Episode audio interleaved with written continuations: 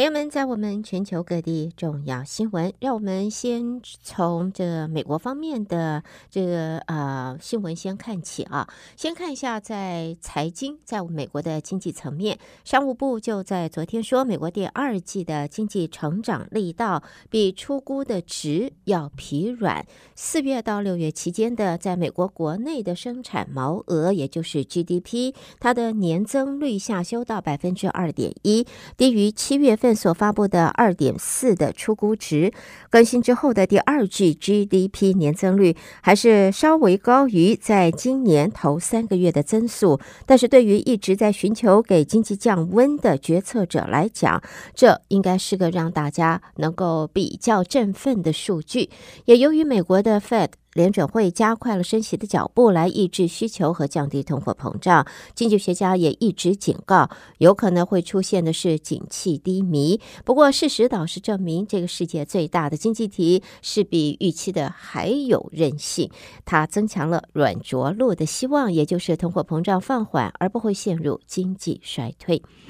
接着呢，看美国总统拜登九月份现在不会出席东协领袖峰会，但是他会前往越南访问。观察人士则评论，这也显示美国在东南亚的区域外交政策上更重视双边关系，而不是多边关系，有可能会导致一些东协国家更向中国靠近。第四十三届东协领袖峰会九月五号到七号登场，在这期间也会有东协。中国峰会、东协美国峰会和东亚峰会的会议，白宫则在近日宣布，总统拜登九月七号到十号会前往印度参加的是 G20 二十国集团峰会，之后呢转转往越南，他会会晤就是越共中央总书记阮富仲，另有美国副总统贺锦丽则到印尼雅加达参与东协领袖峰会。那么在现在呢，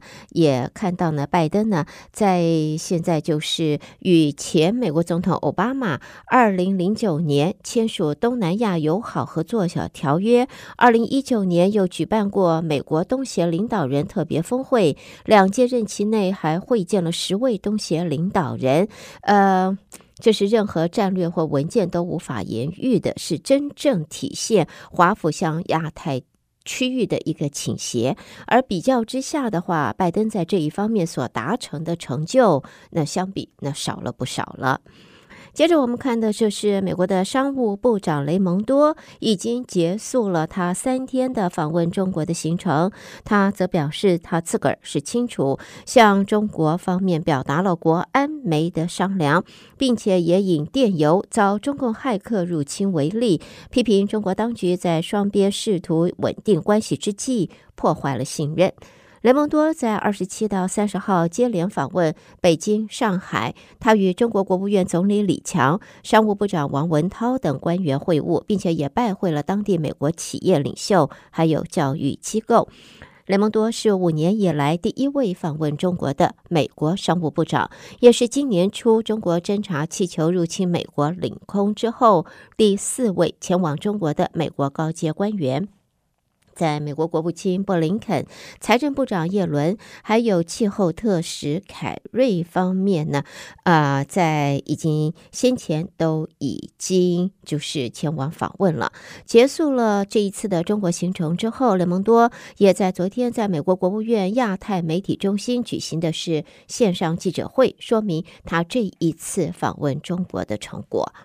接着看到华盛顿的报道，这是科技公司辉达在这个礼拜的监管文章当中，他表示，美国已经把它的精密人工智慧 AI 晶片的出口管制由中国大中国大陆扩大到其他地区，包括了若干中东国家在内。美国官员通常以国家安全作为实施出口管制的原因，在去年宣布了一项类似的呃这个举动，也标示着美国在加强打击中国的科技实力。不过目前并不清楚对中东出口会造成什么风险。惠达则说，出口管制措施会波及它设计用来加速机器学习的 A 一百和 H 一百晶片，但是不会为他们公司的财务带来立即的实质影响。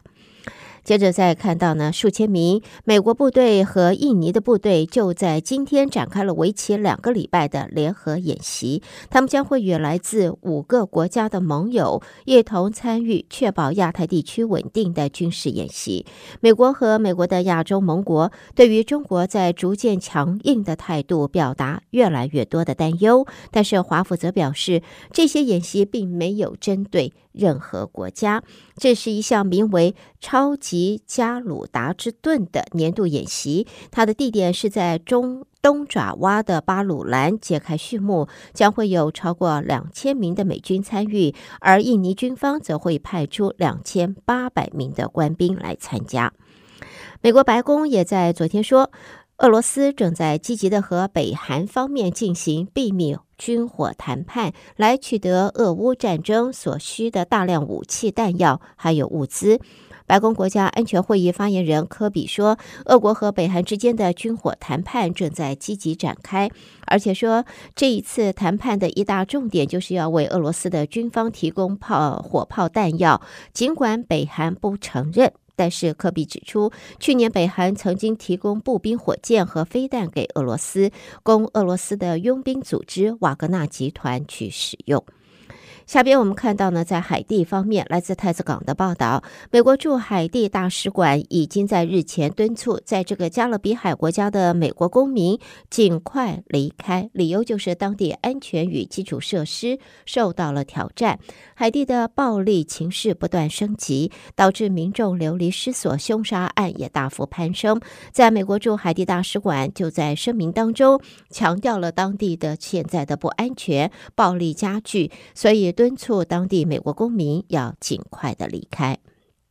下边我们看到纽约的报道，纽约州检察长这是 James 在昨天表示，美国前总统川普在二零一一年到二一年间，每年都福报他自己的净资产，福报多达数十亿美元。他的办公室先前曾要求川普缴纳最少二点五亿美元的罚款，为支持这场民事诉讼。而詹乐夏 James 他在提出的文件当中说，川普和他不份合伙人交给银行和保险公司的数字是严重夸大，借此取得并且并维持更有利的贷款和保险的条件。文件也表示，川普这种做法为他所带来的是数以亿计美元的不义之财，还有利益。接着看到美国西点军校啊，West Point 在日前的一个直播中开封了一支。两百年历史的时光胶囊，里面可以看到只剩灰尘，让外界大失所望。而实际上是残余藏有数百年历史的硬币和纪念徽章，价值是上看数千美元的。西点军校在这个发布的呃这个新闻当中说，这个时光胶囊是用铅所制作的箱子，据信由军校学生放在独立战争英呃这个英雄科西亚斯科的纪念铜像基座下，装有六枚发行年份介于一九七五到一八二八年之间美国银币，以及一枚纪念奖章，全部。这些都发现在箱底的沉积物当中。好，我们再看啊，晃神，晃神，继续晃神，又发生了。这是美国联邦参议院共和党领袖麦康奈昨天又在公开场合上突然僵住不动，晃神超过三十秒之后，他被护送离开。这是他超过一个月来第二次出现这种情况，也让外界对于他的健康以及未来是否能够处理繁重的政事政务呢，那么有更多的忧心。好的，朋友们，这就是带给大家在美国方面的重要新闻。你收听的是德州中文台，我是胡美健。下边呢，我们要把焦点转到国际新闻方面，请和我继续一同关心。不过呢，朋友们，我们在这儿啊，要先和听众朋友呃提醒大家，别忘了，在现在呢，在呃 New Smile Implant 植牙中心，也是来自哈佛大学的植牙专家，在我们中国城和 Galleria 两处诊所提供呃值得信赖的植牙的医疗，在现在还有特别的优惠，完全免费的 X 光 CT 断层检验，再加上咨询。如果是植牙，呃，牙根加牙套，第一颗是一千九百九十五元，三颗以上植牙，每一颗减少两百元。所以，呃，朋友们要赶快先要预约啊，电话预约，请你打八三二五五四六一一五八三二。五五四六一一五。那么，在中国城的诊所开放免费 X 光断层检验和咨询的时间是在礼拜三的早上九点到十二点，在 Galleria 的诊所是礼拜二的早上跟礼拜四的下午。但是，朋友们请一定要电话预约八三二五五四六一一五。好的，下边我们就一同关心国际方面的新闻了。我们先看到这是在约翰尼斯堡的消息啊，这个是南非大城约翰尼斯堡的紧急救护单位说，约翰尼斯堡市中心有一栋五层楼的建筑物就在今天三十一号发生大火，现在死亡人数已经攀升到。七十三人了。那么，根据报道，这是一座位于约翰尼斯堡中心商业区的建筑物，它被描述为非正式住所，无家可归的民众会搬入这栋建筑物作为住处。现在死亡人数还有可能进一步往上攀升，因为很可能有更多的民众还被困在这一栋大火燃烧的建筑物当中。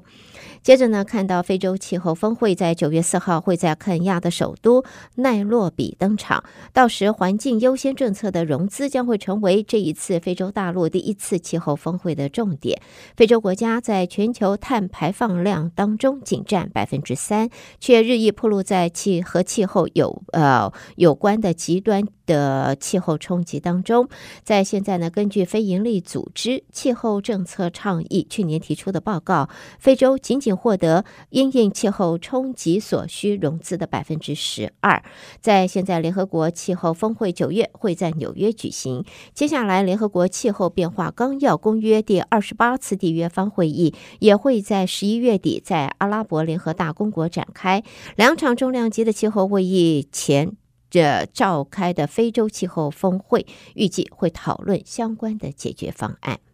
接着看到来自斯德哥尔摩的报道，芬兰在去年修改了堕胎法案，九月一号明天就要上路，而芬兰的女性将能够自主决定是否终止妊娠，不需要两位医师的同意了，加速了流程，也减少女性的心理和社会上的压力。在芬兰的国会是在去年十月通过了修改堕胎法，这也是芬兰的人工流产法案由一九七零年代启动之后的首度修订。接着看到布鲁塞尔的报道，这是在欧盟啊，在俄国去年底入侵乌克兰之后，就定定了逐步摆脱到二零二七年底要扬弃使用俄国化石燃料的计划。然而，从一到七月的进口量来看的话，欧盟在今年很可能会创进口俄国一。化天然气的新高纪录啊！根据这个报道，欧盟在全球范围内寻找替代供应源，陆续和美国、卡达等地洽签购买天然气的协议。但是，欧陆的难题是，如果没有低廉的俄罗斯天然气，就难与资源丰富的美国竞争，也没有办法再靠俄国天然气来抵消昂贵的劳力、严格的就业和环境法规等成本。所以在现在，欧欧盟由俄罗斯进口的液化天然气，在今年不降反涨，创下新高纪录。接着，在英国方面呢，首相办公室则在今天说，七月所宣布要在下一次内阁改组前请辞的英国国防大臣华勒斯已经辞去了职务了。新的接任人选将由英国能源大臣夏普斯来接任。在英国首相苏纳克在写给华勒斯的信中，也赞扬华勒斯任内表现出的奉献精神和能力，也说他在西方盟国支持乌克兰对抗俄罗斯方面是担负起了主导的角色。接着看到，目的在让联合国专家团队可以继续留在马利的提案，在昨天遭到俄罗斯的否决。这些专家则指控外国部队涉及的是大规模的虐待，暗指和俄罗斯有关的佣兵组织瓦格纳集团就设在其中。另外呢，谈到俄罗斯，我们也看到，在现在中国将会在十月要在北京举办第三届“一带一路”的高峰论坛，也由于传。出了俄罗斯总统普京可能越会，成为他被国际刑事法院发布逮捕令之后首度出国啊，使得这一场这场论坛也受到全球的关注。在现在呢，消息人士说，普丁同意十月访问中国，出席“一带一路”论坛。一旦成行，也会是普丁因为发动乌克兰战争被国际刑事法院指控战争罪，在今年三月间发布逮捕令之后，他的第一次的出国访问。好，下边呢，我们再看，因为中国的新版地图出来了。这个新版地图在外界看是扭曲事实、扩张的领土，包括了菲律宾、马来西亚、印尼、印度和台湾五个国家，都纷纷的提出了抗议。在大马的外长说，将会递抗议照会，反对中国新地图纳入了东马海域。而现在呢，也看到呢，印尼方面呢，现在也表示坚决的坚持印尼的主权。我们下边看到，这是日本。日本排放核处理水入海之后，引发了中国强烈的反弹。在日本媒体则说，日相岸田文雄已经请托自民党的前干事二阶俊博，有机会的时候访问中国，期盼拥有中国人脉的二阶能够在改善日本和中国的关系当中可以提供协助。那么。二阶则是日本众议院的议员，以及自民呃自民党内的会长，他曾经担任自民党的干事长。我们下边看到呢，和北韩相关，因为北韩在八月三十号，也就是昨天深夜试射了两枚的弹道飞弹。对此，日本首相岸田文雄就谴责北韩，说是绝对没有办法容忍这种威胁地区和国际社会和平与稳定的行径，未来也会全力的持续进行情报搜集、警戒与监视。好的，朋友们，在我们这一个国际新闻方面呢，我们最后看到的这个是日本的连锁超商啊，Seven Eleven 的母公司 Seven and One 控股公司在今天召开临时董事会，决定由明天起，九月一号起就出售它旗下的百货事业从光西武给美国的投资基金，未来会把资源集中超商事业，预估这笔交易的金额大约是。两千两百亿日币，带给朋友们的就是在国际方面的新闻。德州中文台，我是胡美健。在美国和国际新闻之后，朋友们，我们稍微休息一下，然然后呢，在接下来和听众朋友一同关心的，将会是来自啊两岸方面的重要新闻。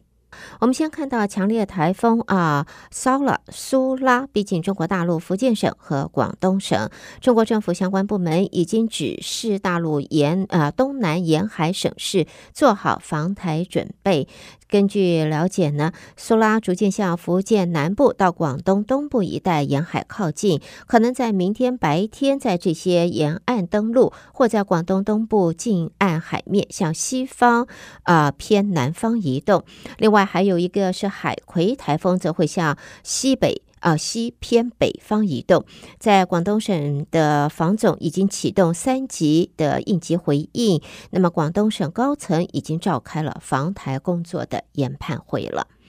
接着看到呢，在呃，这是驻捷印度与中国的知情人士透露，国家主席习近平可能缺席下个礼拜在印度召开的 G20 领袖峰会。在现在呢，中国国务院总理李强预料将会代表就是在中国当局出席 G20 峰会。印度和中国的外交部发言人对于这一个呃消息并没有任何的评论。接着看到中国外交部发言人汪文斌在今天宣布，中国将会在十月在北京举办第三届“一带一路”高峰论坛。由于传出了俄罗斯总统普丁可能与会，成为他被国际刑事法院发布逮捕令之后首度出国，也使得这场论坛受到全球关注。国家主席习近平是在二零一三年提出“一带一路”的倡议，如今已经届满十周年，加上 COVID-19 疫情结束，时的今年的一带一路峰会格外受到官方重视，也被列为中国今年的重大外事主场活动。接着看到，在经济层面，中国国家统计局在今天公布了八月份制造业采购经理指数 PMI 是四十九点七，虽然比七月份上升了零点四个百分点，但是已经连续五个月处于收缩区间，反映在经济方面还是疲弱。中国国家统计局在今天公布八月份制造业采购经理指数，从企业规模来看的话，大中小型企业的 PMI，那么比七月份大概都微微往上上升。那么在分类指数看，构成制造业的 PMI 的五个。呃，分类指数当中，生产指数、新订单指数和供应商配送时间指数都高于临界点，原材料库存指数、从业人员指数现在是低于临界点。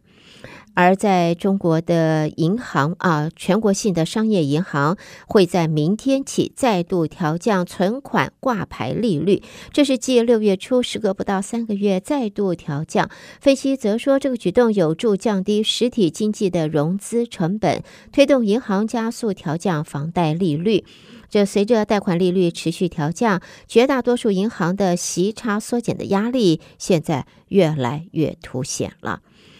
好，我们接着再看到呢，就是针对美国商务部长雷蒙多访问中国之后，双方有什么样的成果？商务部发言人也在今天表示，在双方同意在中美两国商务部要建立多层级的沟通管道，未来遇到重要的问题时，两国部长将会及时直接讨论，最少每年会会面一次。中国商务部在今天举行的记者会。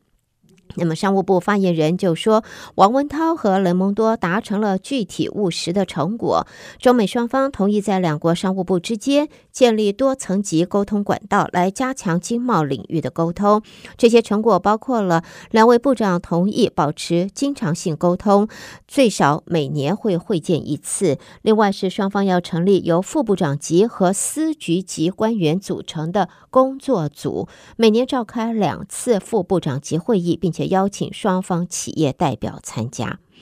至于在军事方面呢，针对在中国的军队是否有计划与美军恢复交往，国防部发言人吴谦则在今天表示，中美两军沟通不能没有原则，对话不能没有底线。美国方面一边损害中国国家利益，一边与中国军队若无其事的交流，完全是痴心妄想。中国国防部是在三十一号下午举行的记者会方面，吴谦做了上述的表示，也说一段时间以来，美国方面固守错误的对中国认知，对中国进行无理阻止打压，粗暴干涉中国内政，在中国周边强化军事挑衅镇压。在这里呢，他表示，在这种情势下，中国军队理所当然要进行的是坚决反制。另外呢，就是对于就是日前这共军核潜舰在台海还有黄海发生意外的传言，对此国防部发言人吴谦也在今天特别说，相关消息纯属谣言，这是共军首度针对这项传言做出了回应。最后看到香港，因为强烈台风苏拉正在逐渐逼近香港，香港天文台已经悬挂了一号警戒讯号。香港行政长官李家超则在今天罕见地提醒民众要做好防台措施，并且表示要求政府部门做好部署，应对可能出现的最坏的情况。他说，二十多个政府部门参与相关部署工作，并且由政务司司长负责统筹，保安局局长从中协调。那么他则提醒各部门要有高维意识，做好部署，应对可能出现的最坏情况。朋友们，这是带给大家在中国方面的重要新闻。德州中文台，我是胡美健。而接下来，我们的焦点将转到台湾方面，会由台北新闻主播接棒为朋友们播报。我们一块儿关心。德州中文台的听众朋友们，大家早安，我是李自立。台湾方面讯息，我们今天首先报道的是台美之间的消息。美国政府同意透过外国军事融资系统提拨八千万美元给台湾。外交部今天回应指出，拜登政府通知国会提供无偿军事援助，协助台湾取得防卫军备跟服务。外交部感谢美国支持依据《台湾关系法》及六项保证，落实对台湾的安全承诺。外交部发言人刘永健说。啊，外交部感谢美国持续依据《台湾关系法》及六项保证，落实对台湾的安全承诺。关于英国国会下议院外交事务委员会日前公布报告，要求英国政府力抗中国威胁，并指出台湾已经是事实上独立的国家，英国政府应该协助台湾免于遭受中国的武力威胁。外交部重申。欢迎英国国会对印太区域情势跟中国威胁日增的关注，并感谢对于台湾地位跟国际参与的支持，也强调会持续的推动跟英国各层面的交流合作，促进两国的繁荣及人民福祉。中国则批评英国国会的这份报告是在颠倒是非。外交部也对此回应表示，中国的说法基本上是老调重弹。二零二四大选战鼓频催，民进党总统参选人及副总统赖清德竞选歌曲《挺台湾应援曲》录二零二四胜选版，今天在各大串流平台正式上线。